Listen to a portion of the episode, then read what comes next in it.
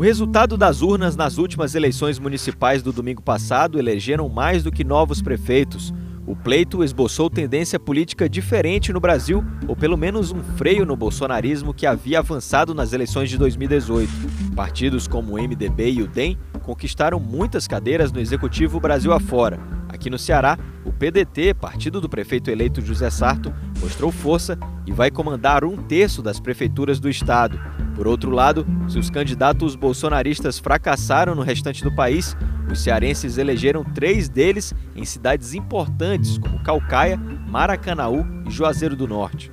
E na capital, a vitória apertada de Sarto sobre Capitão Wagner mostrou a força da oposição. A diferença de menos de três pontos percentuais foi bem diferente das previsões dos institutos de pesquisa, que agora vão precisar recalibrar suas entrevistas. Quem comenta sobre esse tema no Análise de Fato dessa quinta-feira, 3 de dezembro, é a cientista política e socióloga Carla Quaresma. Então, Carla Quaresma aqui com a gente no Análise de Fato de hoje. Carla, queria que você respondesse aí logo de cara quem foram os maiores vencedores e os maiores perdedores dessas eleições, tanto no Brasil quanto aqui no Ceará. É, nós tivemos no Brasil uma surpresa em relação ao posicionamento do, do eleitor, porque vimos aí muitos partidos que já estavam numa situação bastante desfavorável em relação aos últimos pleitos é, voltarem com muita força. Então, a, a emergência novamente de partidos tradicionais no Brasil, consolidando mais uma vez a figura de algumas lideranças políticas, isso foi algo muito expressivo nesse pleito, e se tratando e Brasil nós tivemos um crescimento muito grande aí desses partidos que são considerados mais de centro no, no espectro político, o que evidencia esse perfil do, do eleitor brasileiro que, que se volta mais para essas questões sociais, principalmente diante de tudo que nós estamos vivendo em decorrência da pandemia. Então, nós percebemos que houve, de fato, um movimento do eleitor mas também percebemos que é uma espécie de recomposição daquilo que é, em essência, o eleitorado brasileiro. Né? Nós, no Brasil, vivenciamos recentemente alguns discursos mais inflamados, mais extremados, mas, em média, o brasileiro ele ocupa essa posição mais de centro no espectro político. Então, houve um crescimento muito grande aí desses partidos, inclusive, como coloquei anteriormente, partidos mais tradicionais, com lideranças políticas que tinham ficado um pouco à margem do processo eleitoral, mas que voltaram muito fortemente. E aí, claro, né, nós não podemos esquecer de alguns partidos também, partidos importantes, partidos históricos, como o Partido dos Trabalhadores, que acabou perdendo espaço, principalmente nos grandes centros urbanos, né, embora tenha ocupado ali prefeituras menores, tenha ocupado ali um espaço no legislativo, aqui em Fortaleza, por exemplo, aumentou a quantidade de participação, com mais um vereador na Câmara, mas ainda assim nós percebemos que houve, aí principalmente nos grandes municípios, naqueles que são mais importantes em termos de representatividade, porque são os maiores colégios eleitorais do país, houve uma perda bastante significativa nesse sentido. Assim como nós podemos considerar também no outro espectro político mais à, à, direita, nós percebemos também aí algumas candidaturas que inclusive foram defendidas pelo presidente Bolsonaro que também não conseguiram lograr êxito nessas campanhas municipais. Então, mesmo com alguns discursos muito alinhados com o que nós escutamos na campanha de 2018 por parte da candidatura Jair Bolsonaro, é sobretudo para o executivo houve aí realmente uma, uma falta de, de compreensão do eleitor de que realmente esses candidatos eles poderiam ocupar esse espaço privilegiado por contarem com o apoio do presidente da República e foram candidatos que realmente não conseguiram lograr êxito no sentido de garantir a vitória eleitoral. Então, nós temos aí um, um, centro político que ocupa muito espaço, realmente foi quem venceu a eleição, se nós considerarmos essa perspectiva ideológica, e tanto alguns partidos de, de, de, direita, que aí perderam também esse espaço, principalmente aqueles apoiados pelo presidente Bolsonaro, e na esquerda nós temos aí a situação do Partido dos Trabalhadores, que realmente perdeu espaços importantes. Mas é, é, é também necessário dizer que de, dessa perspectiva mais à esquerda, nós tivemos aí ganhos importantes, expressivos, para outras agremiações partidárias. Né? A importância muito grande do pessoal que acaba chegando ao segundo turno das eleições, o maior colégio eleitoral do país, e realmente isso é bastante significativo, conseguindo também muito espaço no legislativo, né? tentando recuperar um pouco essa credibilidade da, da esquerda brasileira. O próprio PCdoB, que também conseguiu aí chegar, no caso da, da Manuela Dávila, chegar a um segundo turno, numa prefeitura também importante no sul do país. Então, é, embora o PT tenha perdido esse, esse espaço, outros partidos mais alinhados à esquerda acabaram é, ganhando muita força no, no, pleito de 2020. Ô, Carla, é, você falou aí, bem destacou essa vitória do centro nessas eleições, né? A gente teve o MDB com cinco prefeituras em capitais, né? O DEM com quatro, o PSDB com quatro, o PDT com dois, o PSD com dois, o PSB com dois e o PP também com dois, e mais outros partidos com uma, com uma prefeitura.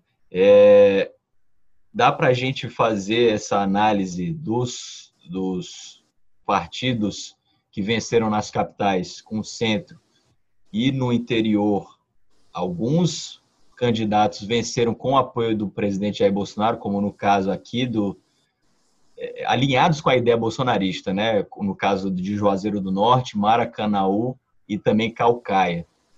As pesquisas de avaliação do governo já vinham nesse sentido de que as capitais, as grandes capitais, não estavam mais tão alinhadas com a boa avaliação do governo, mas no interior, sim. Você vê essa, essa correlação? É, eu acredito que há aspectos importantes que devem ser considerados nesses municípios que você cita. No caso do Juazeiro do Norte, uma tradição, né, que acreditava-se que a, o rompimento seria feito nessa campanha eleitoral, mas mais uma vez o eleitorado de Juazeiro do Norte faz uma opção clara por não concordar com a ideia de reeleição. Então, isso está relacionado também a um histórico do município. No caso de Maracanaú, há uma liderança inquestionável do Roberto Pessoa. Então, independente, aí eu acredito até, inclusive, que no caso de Maracanaú, talvez o presidente Bolsonaro precise muito mais de Roberto Pessoa numa transferência de votos para as eleições presidenciais do que o contrário. É uma figura política extremamente importante.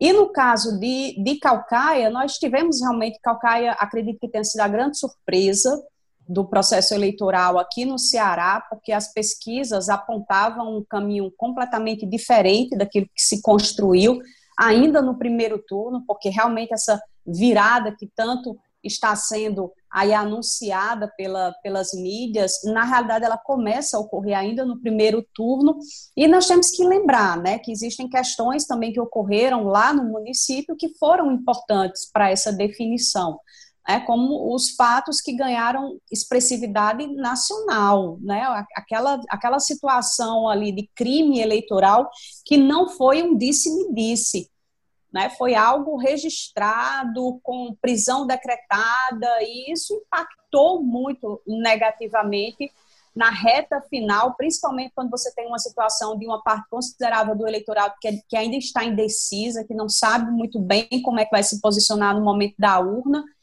quando ocorre algo dessa natureza, isso pode levar as pessoas a optarem por um caminho que é o da rejeição a esse tipo de prática. Então, nós temos outras situações que podem nos ajudar também a compreender melhor o que aconteceu nesses municípios. É claro que uma eleição ela precisa ser analisada a partir de vários aspectos. Não existe um único, uma única dimensão que determine a vitória ou a derrota eleitoral. Né? Nós temos que fazer sempre uma análise multidimensional. Mas nesses municípios especificamente, eu acredito que tenha pesado muito, no caso de Juazeiro do Norte, essa tradição que foi mantida pelo eleitorado de Juazeiro do Norte não reeleger nenhum candidato. No caso de Maracanaú, a figura do Roberto Pessoa é uma das maiores lideranças políticas do estado do Ceará, incontestavelmente, e no caso de Calcaia, algo que se é, construiu a partir do primeiro turno, já do, do, do candidato Vitor Valim, apresentar uma campanha muito mais propositiva, muito mais é, condizente com aquilo que as pessoas esperavam escutar de um candidato, inclusive no caso de Calcaia, talvez a disputa tenha sido até mais propositiva do que aqui em Fortaleza. Então, é, foi uma campanha em que realmente algumas questões foram trabalhadas de maneira mais objetiva, de maneira mais programática pela candidatura do Vitor Valim. E na reta final da campanha, é um fato que ganhou repercussão no país inteiro, que foi o crime cometido em virtude aí da, da, da busca pelo voto de maneira ilícita. Então, eu acho que esses fatores foram muito importantes para que realmente se configurasse o quadro eleitoral nesses municípios.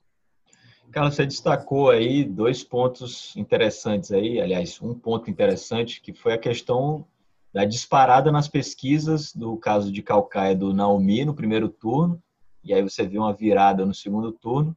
E aqui em Fortaleza também, falando já da capital, a gente teve, apesar da vitória também por dois, menos de três pontos percentuais no primeiro turno de José Sarto em cima do capitão Wagner, a, a margem que, se, se, que permaneceu no segundo turno, né, de dois pontos e pouco é, percentuais, mas as pesquisas davam é, a vitória bem tranquila de José Sarto. Né? O que está acontecendo aí com essas pesquisas você mencionou essa questão do fato que aconteceu na véspera da eleição em Calcaia, que pode ter definido aí a vitória apertada do Vitor Valim, mas aqui em Fortaleza não teve nada do tipo e as pesquisas erraram, acabaram errando feio. É, e nós já temos um histórico de erro de pesquisas aqui desde a redemocratização que nós temos é, pesquisas eleitorais que acabam divulgando aí dados que não coincidem com o resultado das urnas. Então, não é novidade para o fortalezense essa situação que nós verificamos nesse último pleito. Mas é, é, importante que as pessoas saibam como que, que esses erros podem acontecer em decorrência de uma pesquisa de intenção de voto. Né? Primeiro, a gente pode questionar aspectos metodológicos, né? por exemplo, uma amostra deficitária. Nas últimas eleições, é cada vez menos pessoas são consultadas. É claro que se faz um cálculo estatístico para se chegar a isso, mas a amostra tem que ser representativa do todo. Nós estamos percebendo é que gradativamente os institutos têm trabalhado com menos pessoas nas suas amostragens. Então, uma amostra deficitária, uma amostra tendenciosa. Então, quando você não consegue dimensionar corretamente a partir de questões de gênero, de faixa etária, de renda, de posição na cidade, porque a depender da localização, o eleitorado ele tem uma tendência a votar num ou no outro candidato. Isso ficou muito claro aqui em Fortaleza, por exemplo, você tem cinco regiões da cidade que deram a vitória para o candidato, para o então candidato Wagner, e o restante do município votando no, no candidato, no então candidato Sarto. Então, são esses problemas que estão relacionados a questões metodológicas, mas é claro, nós estamos falando de intenção. É muito pequeno percentual de eleitores no Brasil que decide o voto no início da campanha e mantém aquilo ali até o, até o momento que está diante de uma urna. O eleitorado no Brasil é extremamente volátil, então ele começa a eleição disposto a votar no candidato, daqui a pouco ele está passeando ali por um, por um centro, daqui a pouco ele está no outro extremo do espectro político. Essa é a realidade do voto no Brasil. Então, muitas vezes o eleitor ele decide isso no caminho para a sessão. E, a, e às vezes, até no momento que está lá dentro da, da urna, é que ele finalmente vai decidir. Então, às vezes, até a pesquisa boca de urna, né, que é aquela que que é, que é mais fiel ali ao momento, às vezes ela erra, né? Um outro problema também é o seguinte, muitas pessoas, elas não se sentem confortáveis em, em declarar o voto porque temem, temem, principalmente cidades menores, cidades do interior, em que há uma dependência muito grande das pessoas em relação ao poder público municipal, as pessoas temem uma retaliação, então elas acabam é, falando coisas que, que não coincidem com aquilo que elas pretendem fazer.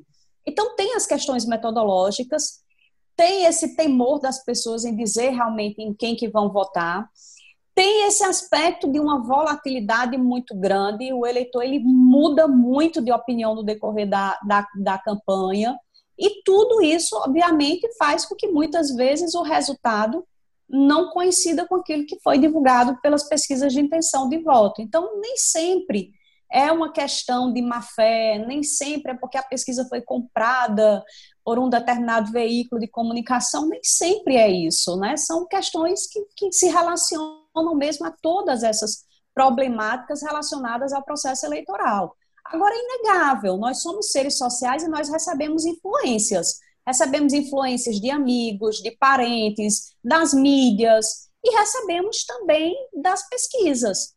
Porque, principalmente para aquele eleitor que, que tem o voto útil, ele não quer sair de casa domingo, no dia que ele poderia estar fazendo outras coisas, estar descansando, estar na praia, numa cidade como Fortaleza, estar em casa com a família, para perder o voto. Então, se a pesquisa informa que um determinado candidato vai se eleger, é muito provável que esse eleitor ele vá votar naquele candidato que a pesquisa está indicando que está numa posição mais favorável. E uma outra coisa também é que existe muita racionalidade no voto.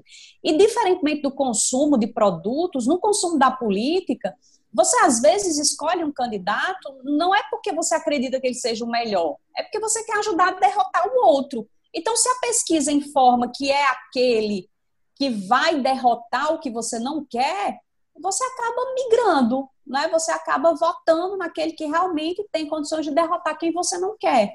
Então, tudo isso vai, vai influenciar, e aí, é claro, né, isso repercute também nessa divergência aí entre a, a intenção e, de fato, o que é apresentado na apuração. É, isso, inclusive, é um fenômeno que tem acontecido agora, uma discussão que tem acontecido nos Estados Unidos por conta dessas últimas pesquisas, tanto na de 2016 para a presidência, quanto agora. Inclusive, foi suscitado essa, esse debate sobre o voto envergonhado, né, que você mencionou aí. E lá levantaram as questões de, de negros que estavam com vergonha de dizer que iam votar no Trump. Você acha que aconteceu mais ou menos essa, essa coisa aqui no aqui em Fortaleza, por exemplo, no Capitão Wagner, gente que não queria de, declarar o voto no Capitão Wagner e aí acabou é, fazendo com que esse segundo turno fosse tão acirrado? Houve denúncias nesse sentido, e inclusive isso foi utilizado na comunicação do candidato. Né? O próprio candidato Wagner, nas suas mídias sociais, chegou a desenvolver essa campanha do voto silencioso para alertar as pessoas de que elas não deveriam estar comunicando aí sobre as suas intenções. E aí as razões são diversas, né? Inclusive foram elencadas razões aí ligadas à questão é, do crime organizado aqui no Ceará e outras tantas questões né, que envolvem aí a relação das pessoas também com o poder público, tanto municipal quanto estadual. Então, houve denúncias nesse sentido e isso foi utilizado na própria campanha. Né? Claro que nós estamos aqui trabalhando com especulações, né? não há nenhum fato que realmente comprove que houve essa interferência aí de organização criminosa ou que houve alguma, algum tipo de constrangimento para os funcionários públicos para que eles votassem num outro candidato. Mas é fato também que isso foi utilizado na campanha do, do candidato Wagner. Então, muito provável, é muito provável que algumas pessoas realmente elas não, não, não tenham declarado esse voto para o Wagner exatamente por temer algum tipo de, de, de retaliação ou de constrangimento. Professora, já para a gente encerrar, nosso tempo já quase no fim, eu queria que a senhora avaliasse como é que fica esse tabuleiro político aqui no Ceará para 2022, já pensando aí como é que é, Capitão Wagner sai desse, desse pleito, como é que fica a situação da situação aqui no estado. É inegável a hegemonia desse grupo aí capitaneado pelos Ferreira Gomes, né? É uma avaliação muito positiva que se faz aí do, do Camilo Santana à frente do governo do estado, também do Roberto Cláudio na, na gestão municipal. Então, obviamente que isso repercute numa imagem positiva também para todos aqueles que são abrigados por esse guarda-chuva né, dos Ferreira Gomes. Então, isso aí é inquestionável ainda no estado do Ceará. Mas é também muito claro que essa eleição ela cria essa possibilidade de uma construção de lideranças de oposição, né? Porque o Wagner é um fenômeno eleitoral e isso também é, é evidente, mas ele sai fortalecido dessa campanha em virtude de se constituir hoje uma referência de oposição no Estado, que não precisa de outros quadros, como precisou, por exemplo, em 2018, do suporte do PSDB, ou até mesmo de outros candidatos, como Roberto Pessoa, que pôde participar mais ativamente da campanha e agora, nesse ano, estava mais envolvido, claro, na sua própria campanha lá em Maracanaú, e ele consegue é, capitanear um grupo.